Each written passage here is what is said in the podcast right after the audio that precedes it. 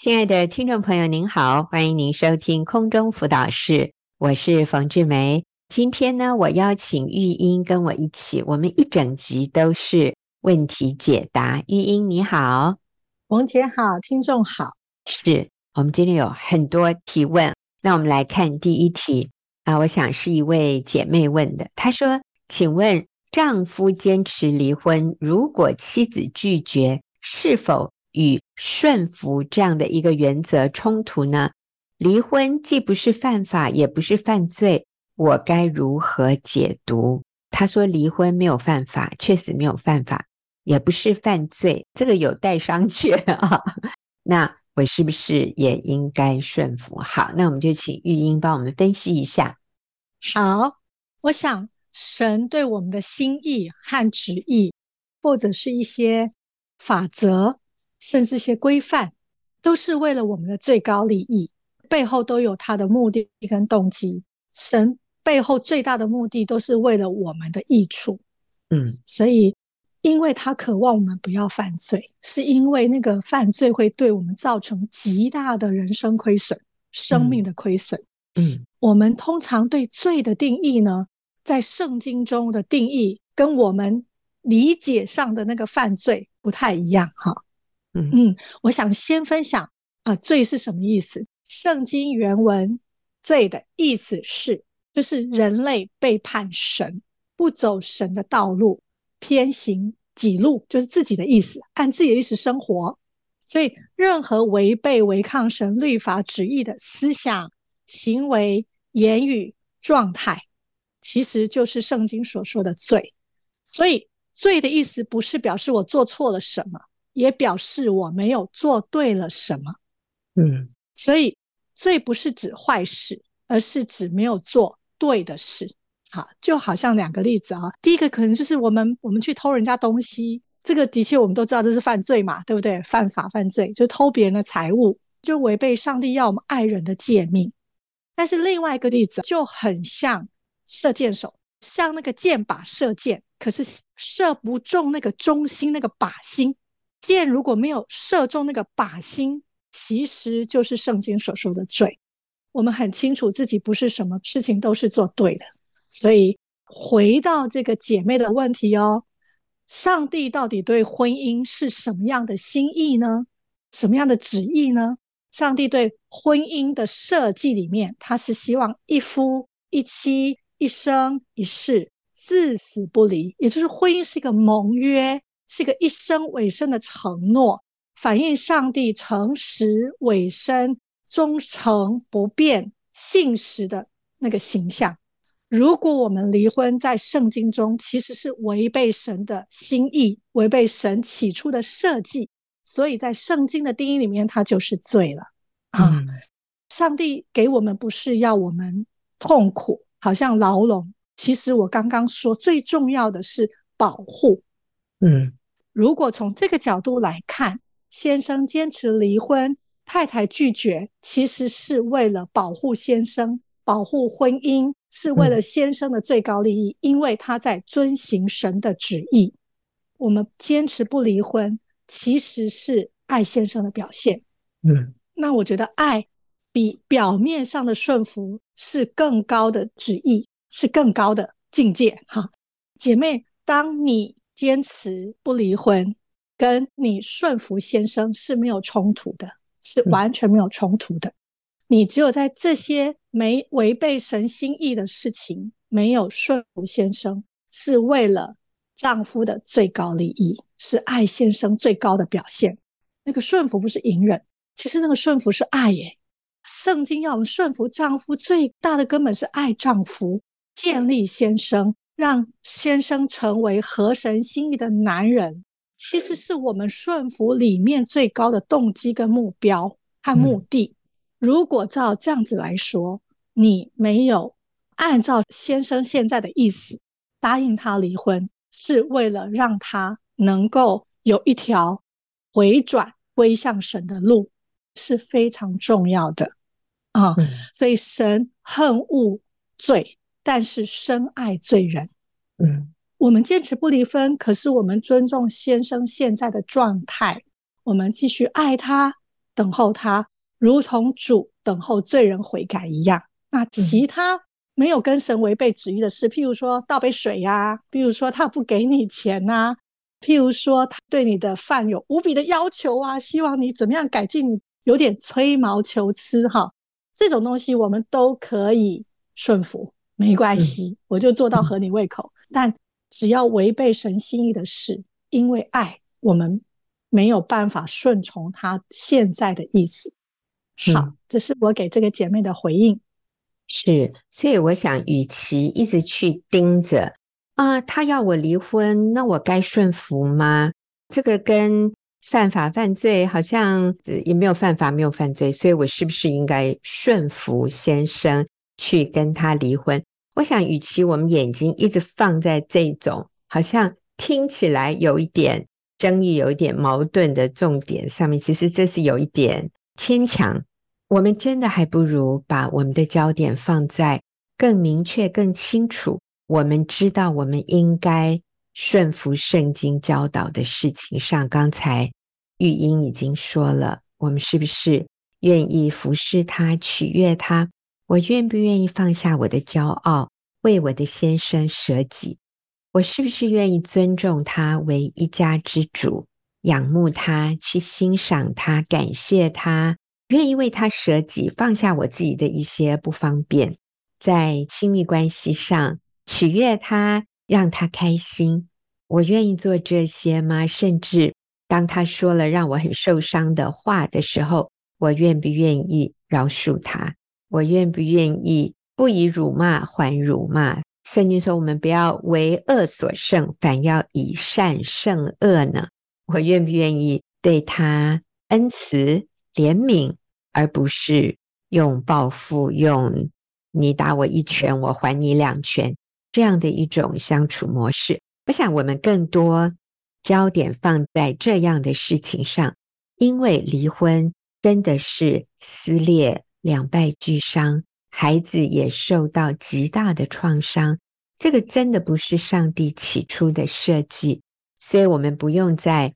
先生要求我离婚，那我就顺服吧。我想在这种时候说顺服，这在这里我们就不要把这件事情拿出来，然后说是因为我顺服他，所以我跟他离婚。我想我们要看到的是，上帝整体对婚姻的心意是夫妻不再是两个人，乃是一体的。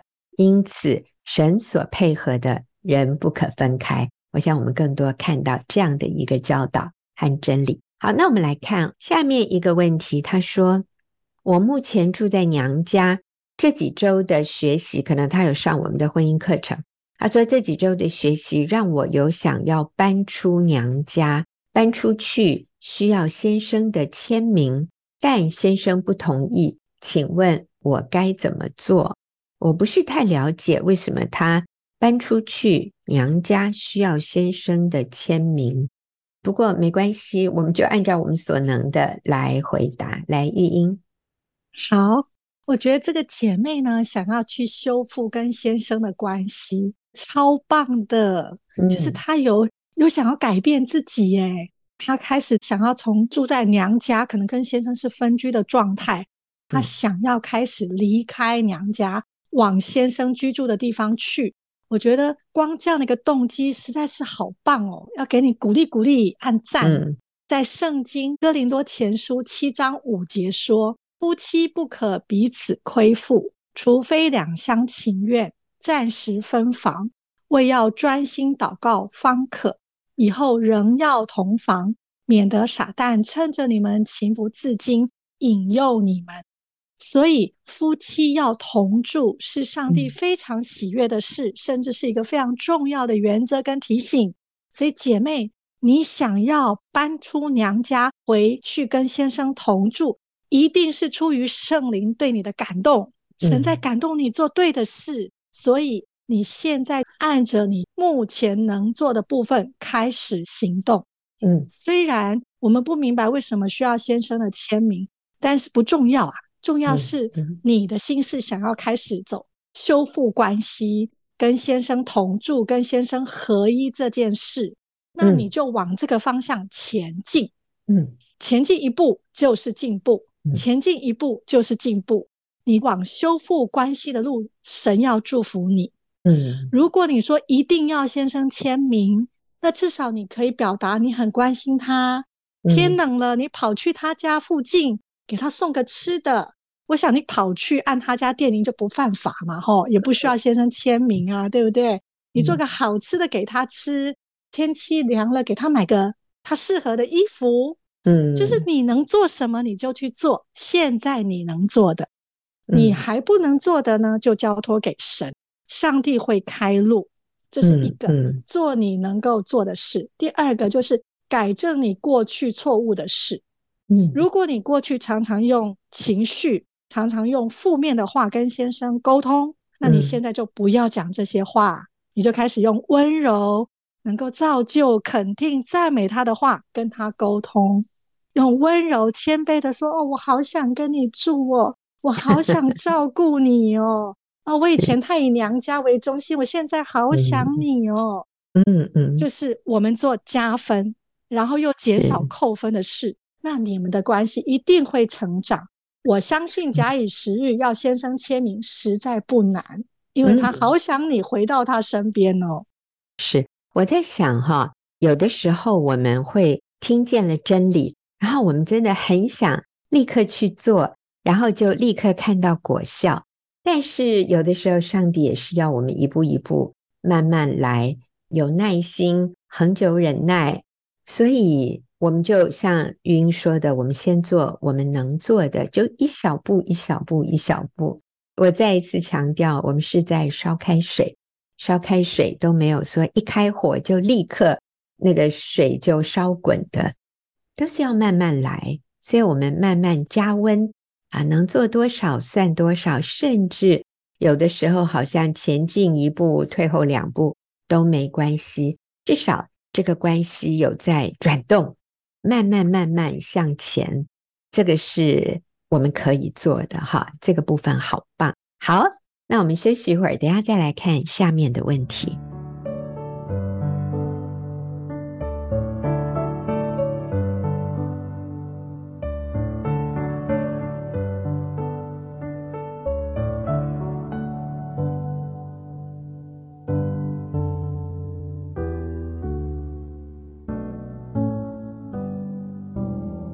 我们现在再来看下面的题目。今天是玉英跟我一起回答问题。这一题是：既然丈夫拥有一家之主的权柄，那丈夫和妻子还是平等的吗？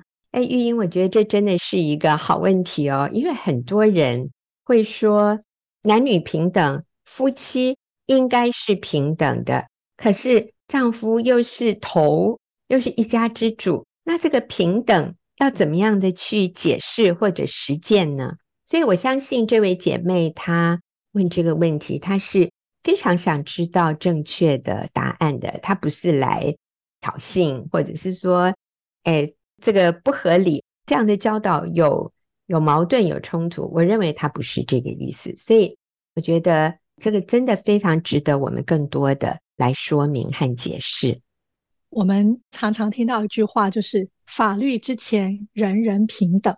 所以，法律之前就是表示在世界上的法律，我们每个人犯罪了或者犯法了，我们做错事情，我们要受的处罚或者要受到的刑罚是一样的，就是我们都要遵守这个法律。其实我们是平等的。回到圣经的意思，但是你看哦，如果我是在公司工作，我如果有个上面的主管。他交代我做一件工作，我一定是顺服他去做啊！我一定是尊重他对我的要求，照着他的要求去执行我的任务嘛。我有因为主管叫我做事，我就不平等了吗？我在法律之前就矮他一截吗？好像没有嘛。因为如果这个主管犯法，他还是需要受到法律的制裁啊，他还是要遵守法律啊。我们两个人呢？开车经过一个红绿灯，我们两个都要停下来。如果这个主管呢，他闯红灯，他就要罚钱。嗯哼。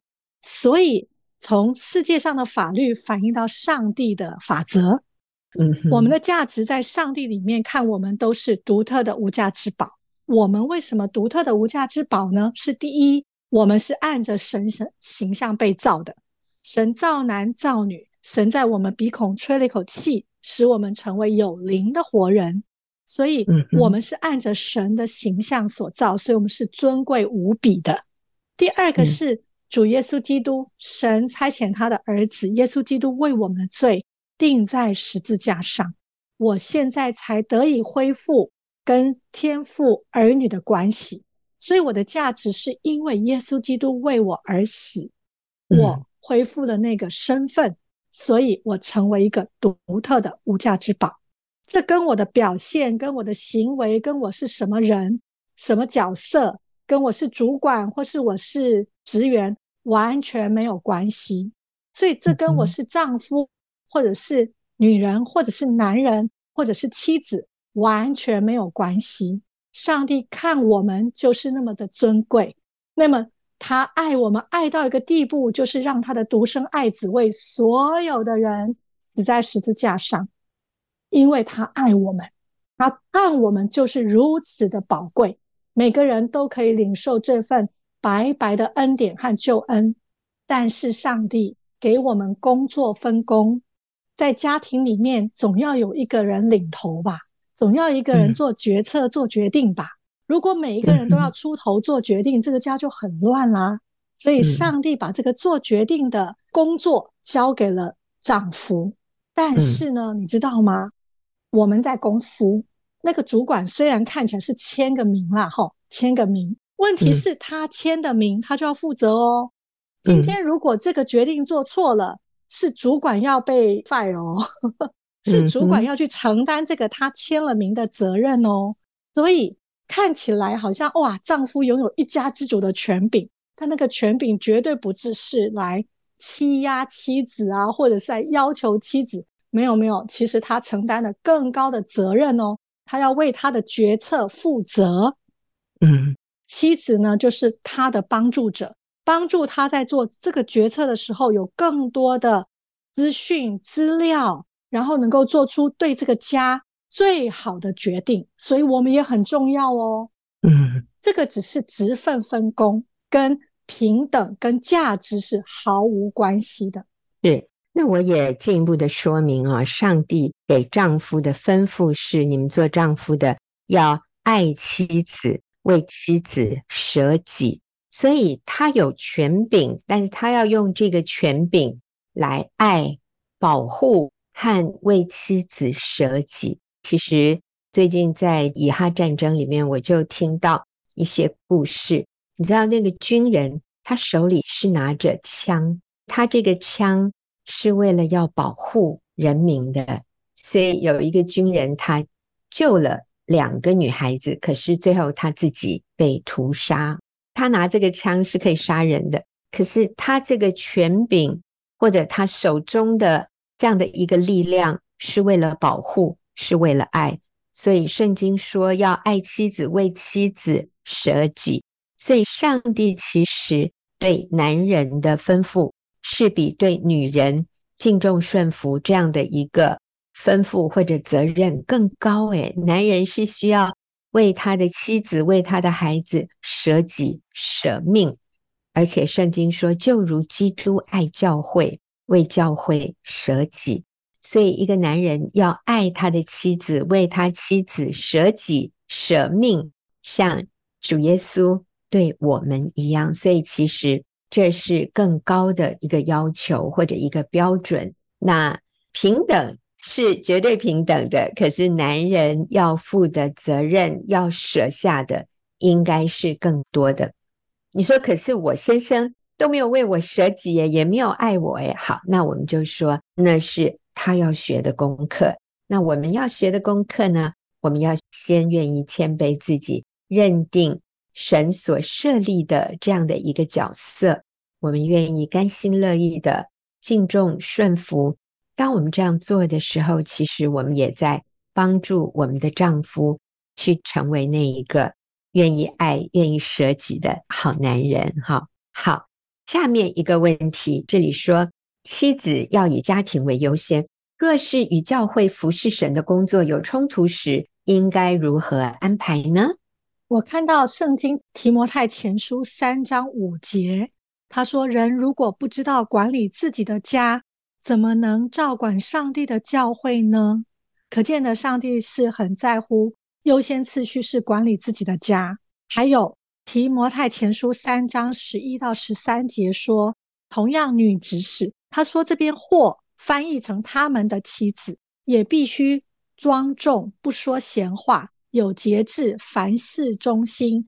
执事只做一个妇人的丈夫，或者是一个丈夫的妇人，要好好管理儿女跟自己的家，因为善作执事，为自己得到美好的地位，无惧坚信在基督耶稣里的信仰。所以从圣经的角度，我们可以看到，如果教会服侍，呃。家庭优先次序冲突的时候，我们要做的一件事就是谦卑的跟教会的牧者分享自己的难处。那我们要相信，我们的牧者是会尊重我们，但你需要为自己的决定负责。我要鼓励你遵行神的话，就是以家庭为优先。真的冲突的时候，我先来服侍家庭，是为了神的道理不被毁谤，是为了荣耀神。这是上帝对我们最高的旨意。所以，如果你这样做，你跟家庭跟教会是三赢。是，我也知道，可能有一些牧者的家庭，这个师母她的教会服饰和家庭的需要有冲突的时候，这个师母该怎么办呢？诶，其实我认为这是教会领袖，我们说师母或者传道或者教会的辅导啊、呃，你是。在教会有任何做领导的角色的时候，其实你的榜样是很重要的。你也在示范给其他的弟兄姐妹看，当他们的家庭需要和教会的服事有冲突的时候，他们要如何安排？我想你所做的决定会成为他们的榜样。有的时候，当我们做对了事，我们就能事半功倍。可是，如果我们所做的事情里面有一些破口，那就变成事倍功半。所以，我想我们就用这样的来鼓励大家，在这个优先次序里面，我们要守住。还有啊，其实我们家庭的需要会不断的变化。孩子小和孩子长大以后，其实家庭的需要会有不同。那还有呢，就是。我们的父母年迈和他们年轻力壮的时候，我们家庭的需要也不同啊。因为我发现我们年纪渐长，很多姐妹是需要照顾公婆的，还有自己的父母，真的是已经在人生最后这样的一个阶段。甚至我们的先生有的身体不好，我就发现姐妹比以前更忙碌。我以为说年纪大了，我们会有更多的时间服侍神，其实也不一定哦。你知道，我们服侍家人也是在服侍神，这是没有冲突的。所以，我们是要按照家庭的需要来调整我们的服侍，调整我们的脚步啊。甚至在工作上，如果你有全职的工作，很可能这个时候都要做很多的调整。因为家庭的需要不断的在改变。好，那我们就休息一会儿哦，等一下再看下面的问题。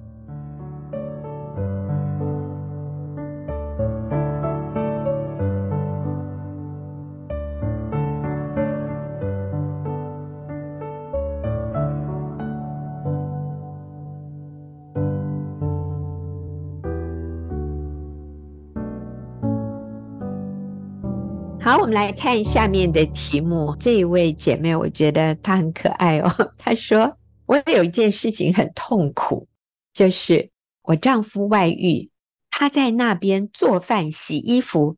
可是八年以后，他回家了，几乎不做饭，也不洗衣服了。”他的意思是，我觉得很亏，是不是？他说这件事情让我。非常痛苦。好，OK，好，玉莹，我们来安慰他。是真的，就是我深信在这八年中间，你一定做了非常多挽回先生的事，嗯、你一定做了非常多舍己爱丈夫、坚持等候，我真的觉得你非常不容易，而且你持守婚姻，跟上帝同工，挽救了一个男人从错误的关系中回到了正确的关系。我要说，这是非常有永恒价值、非常宝贵的一个决定跟过程。辛苦你了，这八年，嗯、这个男人苏醒了。但是看起来没有苏醒，重点就是他都不洗衣服，也不做饭了哈，这种感觉，嗯、你真的觉得好痛苦哦。那、嗯、你知道吗？罪其实是会损坏一个人的生命，让他无力做正确的事。嗯、我说那个生命不是只有灵诶，我觉得包括身体都非常的疲累，嗯、都非常的痛苦。箴言六章二六到二八节说，因为妓女会让人只剩下一块饼。淫妇猎取人宝贵的生命，人若怀里揣着火，衣服岂能不烧呢？人若在火炭上走，脚岂能不烫呢？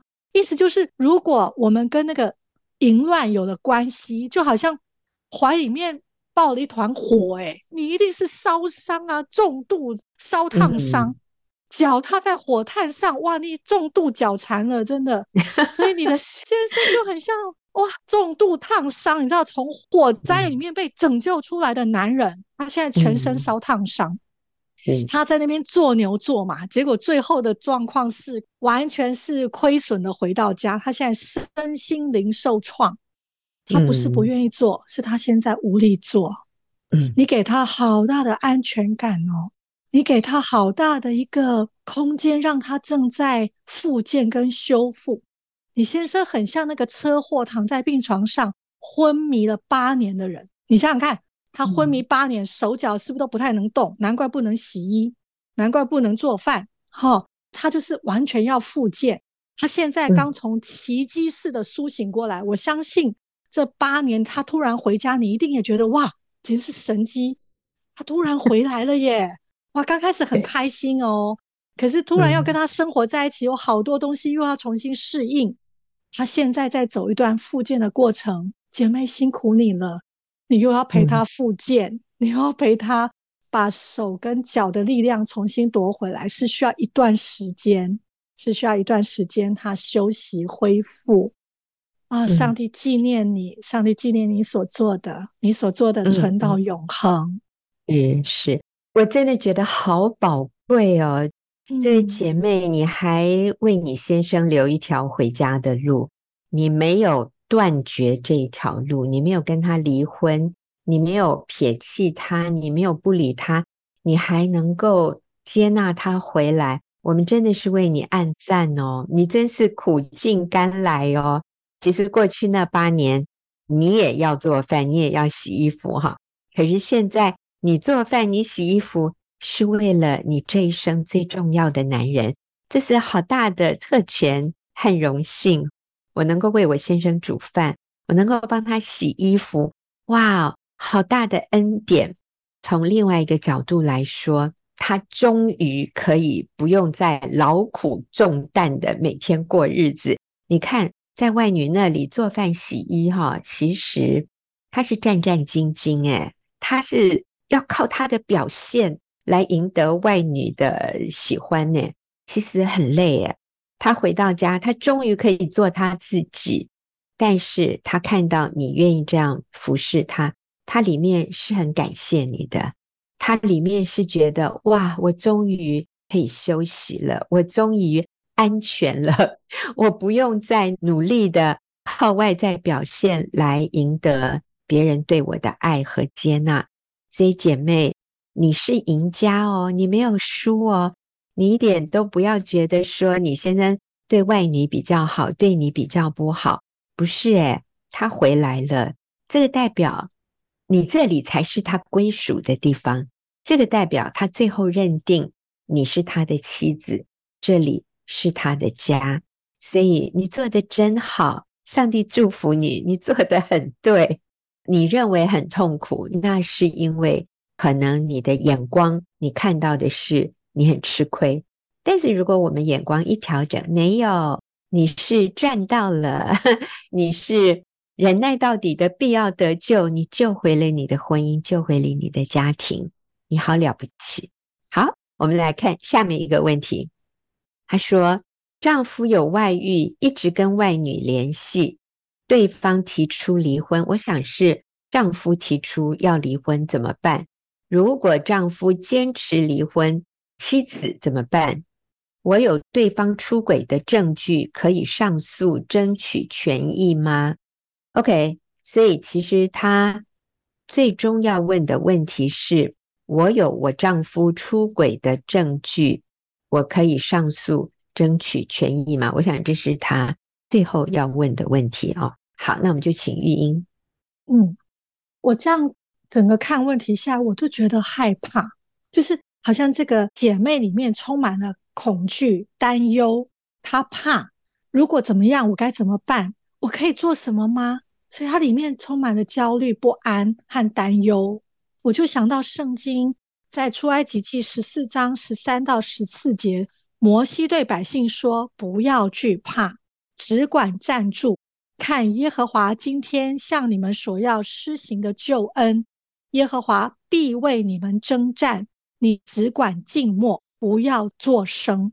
所以，嗯、姐妹不要怕，只要信。嗯，我们唯一要确定的不是对方会不会提离婚，嗯、会不会告我们，会不会很坚定的要离婚，这个都不是我们要确定的。唯一确定的就是我是否走在神的心意中，这是你要确定的。嗯、你愿不愿意走在神的心意中？重点不是对方提出离婚，对方的态度啊、情况啊，都不是我的焦点。我的焦点是我是否愿意遵行神的旨意。如果我愿意，那我就一步一步跟随主。一天的难处，一天当就够了。我只要坚定我不离婚的心志，走在神的心意中，上帝要为你为你负责，你就走在神的心意中。所以，如果是这样，我就来问我自己：那我上诉的目的是什么？嗯，如果我不离婚，我就是要跟先生有好的关系，我就是要跟先生修复关系，我就是要挽回，用爱挽回这个男人。我如果要主动的去破坏这个关系，提出对方出轨的证据，寻求法律的途径，会帮助你跟你先生的关系更进一步吗？是更像合一，还是更撕裂呢？所以我要问哦，我为什么这么做？我的动机是什么？我也要特别提醒你，当我们害怕、恐惧的时候，我们不要冲动行事，因为魔鬼总是利用我们的惧怕、伤害，而且影响我们、搅扰我们去做会让我们后悔的事。所以，当你焦虑、恐惧、害怕的时候，先让自己安静下来。不要急着做决定。是你提出对方出轨的证据，对方会怎么样呢？他可能也要提出更多你对不起他的证据。那这样子通常只会 escalate，就是让整个冲突更上升。好，那我想我们的目标是要与丈夫和好，要挽回这个关系，所以我们在法院里面。我们就要想，我们提出所有的证据，应该是帮助我们关系修复，而不是帮助我们关系更深的撕裂的。我们有好多的姐妹的见证，就是他说我只有爱的证据，他说我没有先生对不起我的证据，但是我有我爱先生的证据。他们就拿出自己所传的爱的简讯。还有可能一些家庭出游，全家在一起的合照，就是我们是一个幸福相爱的家庭。我有爱的证据，常常是这些打动法官的心，然后最后判不离婚的。所以我想，我们在任何情况下，我们要想的是，我怎么去修复关系，而不是要让关系更加的撕裂。好。我们休息一会儿，我们再来看最后一题。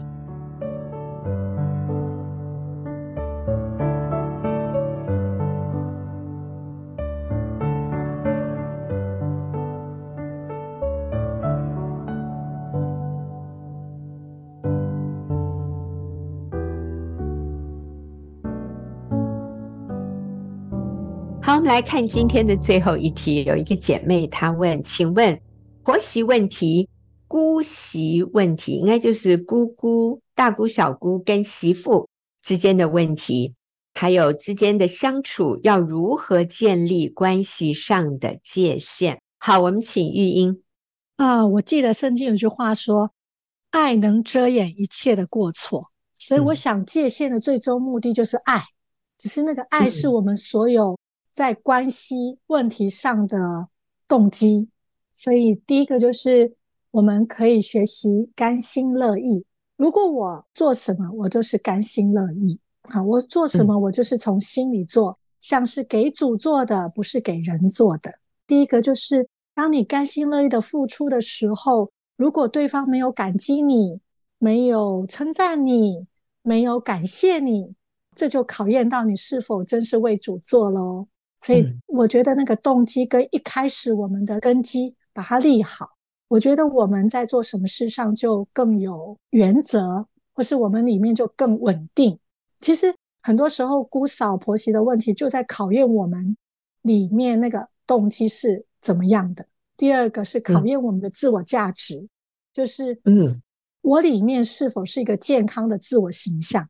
很多的时候我们会。感到不平啊，不舒服啊，或者是为什么我做了这么多，对方都不感激我，或是做这么多他还嫌弃我？我们里面会觉得是对方的问题，嗯、但事实上也在考验我们的自我形象，就是我做了，我到底是为什么在做？我为何而做？嗯、所以当我的自我形象越健康的时候，我们就比较不会在乎别人在说什么或做什么，而是问我自己我在做什么。嗯我是否有为我自己负责，为上帝赋予我的这个角色负责？如果我是婆婆，那我到底要怎么做是合神心意的婆婆？如果我是媳妇，我怎么做是合神心意的媳妇？我是小姑，我怎么做是一个小姑该有的分际？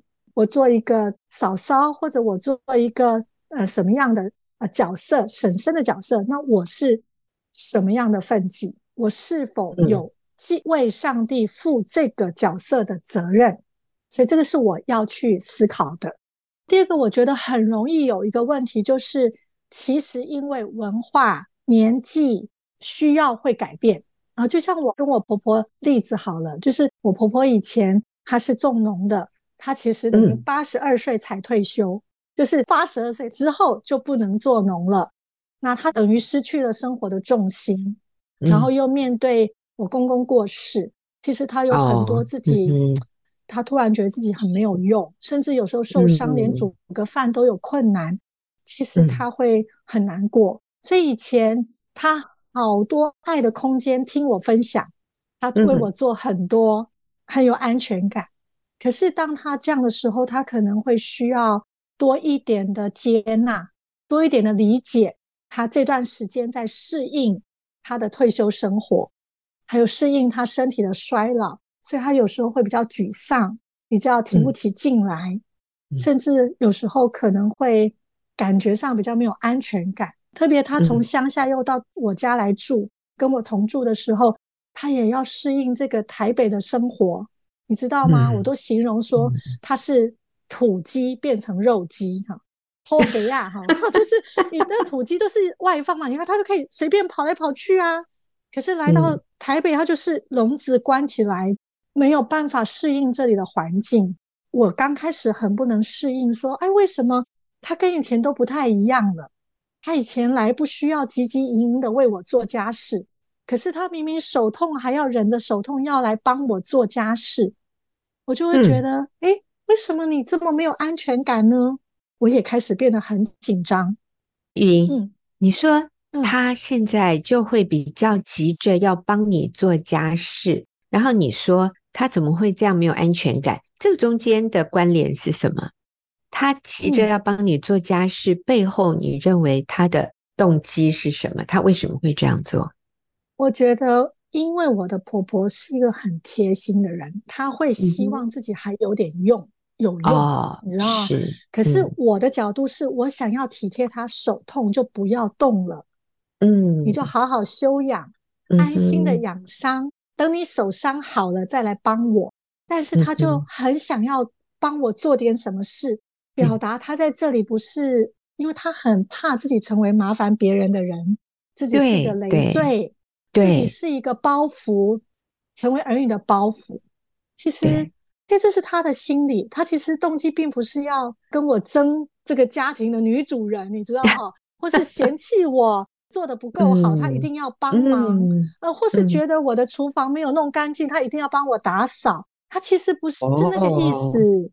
对，我觉得你这个分享真好，诶，因为老人家或者是说婆婆跟媳妇，甚至我们说姑姑跟媳妇，就是一个人害怕这个长辈害怕我成为你的拖累，我怕成为一个。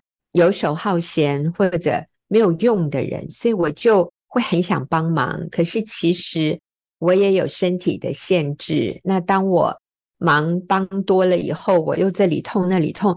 其实这个老人家心里好懊恼哦，他很懊恼他自己为什么现在没有办法像以前一样的有用，真的是怕被嫌弃，真的住在儿子媳妇家不习惯。还有你说。关在笼子里，现在进门出门还要爬楼梯，以前根本就是平房嘛，哈，走出家门就是外面了，非常大的适应。还有好朋友都不在身边了，但是对这个媳妇来说啊，我婆婆喜欢进厨房来帮我整理，给我意见。我觉得婆婆是不是觉得我家事做得不够好，觉得我家不够干净？觉得我的饭煮得不好吃，她给我好多意见。其实婆婆是想要证明自己还有一点存在的价值，所以会给媳妇意见。但是媳妇会感觉到被老人家挑剔，被老人家不满意。哎呀，所以这个关系好紧张哦。是，所以刚玉英说，这是第一个考验我们做的每一件事是不是出于爱，还有第二个考验我的自我价值。我想不仅是对年轻的媳妇，我觉得对老人家哦，我现在是那个 属于 婆婆的这样的一个身份，真的也是考验我，我做的每一件事是不是出于爱，还有我的自我价值。好像没有什么人注意我的时候，我会不会觉得我就没有价值了？非常明显的啊，当我的孙儿孙女比较喜欢阿公的时候，啊，我这个阿嬷会不会也觉得有一点失落？我跟你说，这些都是非常好的考卷。我觉得我们年龄不管多大，我们都有新的考卷，上帝每天让我们写的。好，月英，你继续。嗯嗯，所以。学习在界限上，就是做我该做、做我能做的，然后尊重、接纳彼此不同的角度。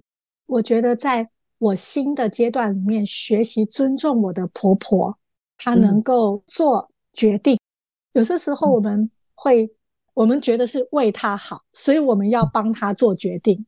但事实上，不论是姑嫂、婆媳，我们都是一个完全的成年人。我们都需要为自己的决定负起责任来，所以我们要尊重对方，可以跟我们有不同的角度跟不同的决定。最后一个就是夫妻关系优先，听起来是婆媳姑嫂嘛，都是先生对方的家人。其实先生最了解他的家庭怎么样的逻辑思考跟文化跟说话方式，所以其实在跟他们相处的过程中。我们真的可以谦卑的去倾听先生的看法跟意见，而且让先生做决定，甚至有些事情让先生去沟通，因为更容易沟通。他是最了解他的家人，所以他的沟通跟他说话或者表达，他的家人最能够接收到正确的讯息，减低许多的误解。我觉得我们真的很需要谦卑。去聆听，然后去请先生为这些事情来负起责任，或是甚至沟通的一个主要的角色。即便是我们去执行，嗯、都要是先生做的决定。嗯、我们可以说：“哦，先生希望我怎么做？”或是他们来找你谈事情的时候，你就说：“好啊，那我问一下先生，然后再回复你哟。嗯”对，我觉得我们就要让先生成为这些事情的主要角色。太好了，好，所以我来。做一个总结哈，婆媳、姑媳问题的相处，如何建立关系上的界限？第一个，我们以爱为根基，甘心乐意的做；第二呢，做你该做的；第三，尊重接纳彼此不同的角度；第四，夫妻关系为优先；最后，谦卑倾听先生的意见，并且让先生做决定。那我想也包含。谦卑请听婆婆的想法和意见，谦卑倾听小姑大姑的意见啊，和他们的想法，甚至他们的感受。所以我想，哎呀，这都是人际关系里面最基本的关键。好，谢谢玉英今天给我们这样好的建议。我们也谢谢听众朋友的收听，我们就下个礼拜再会。